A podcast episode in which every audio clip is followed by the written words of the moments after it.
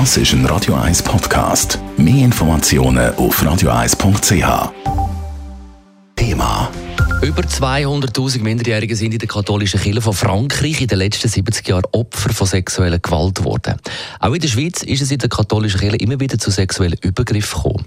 Das Ausmaß ist aber nicht bekannt. Das soll sich jetzt ändern. Die wichtigen Institutionen der katholischen Kirche haben mit der Uni Zürich einen Vertrag für eine unabhängige Untersuchung abgeschlossen.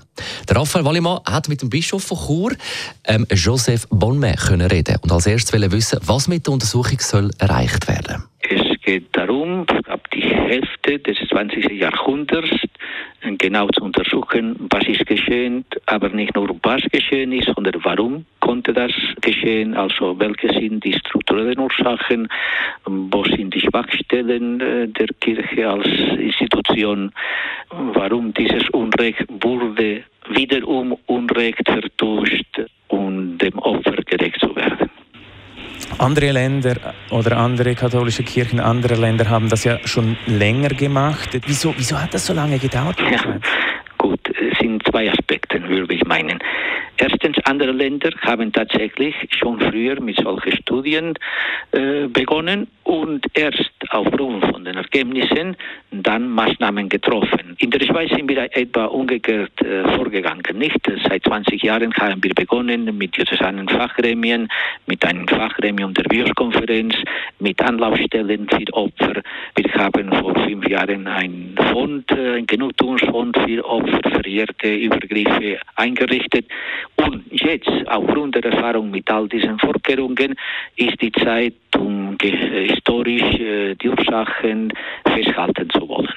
Der zweite Grund ist die Komplexität der Schweiz, wie Sie wissen. Nicht, äh, wir sind drei kulturelle verschiedene Regionen. Es gibt nicht nur Bistümer, sondern auch Kantonalkirchen.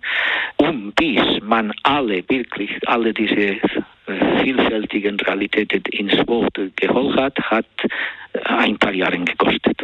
Sie sind ja seit Februar im, im Amt. Welche Rolle haben Sie dabei gespielt? Haben Sie da auch auf das Gaspedal gedrückt? Gut, auf, auf das Gaspedal drücke ich schon seit längerer Zeit.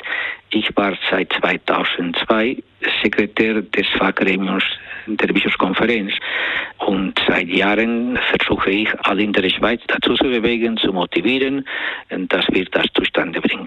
In der Medienmitteilung betonen Sie, dass es eine unabhängige Untersuchung wird, mhm. dass diese Forschenden da unabhängig untersuchen können.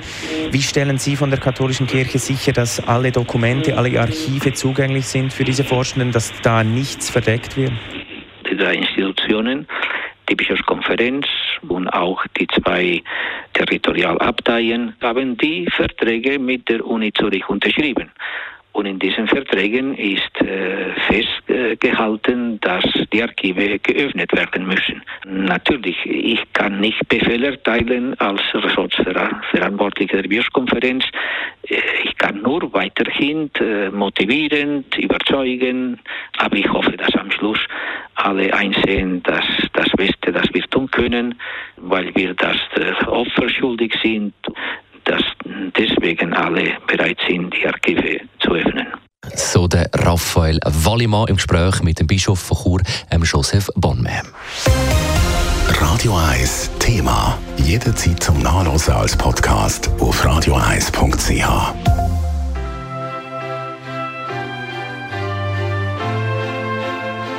Radio 1 ist Ihre Newsender. Wenn Sie wichtige Informationen oder Hinweise haben, rufen Sie uns an auf 044 208 1111 oder schreiben Sie uns auf redaktion.radio1.ch.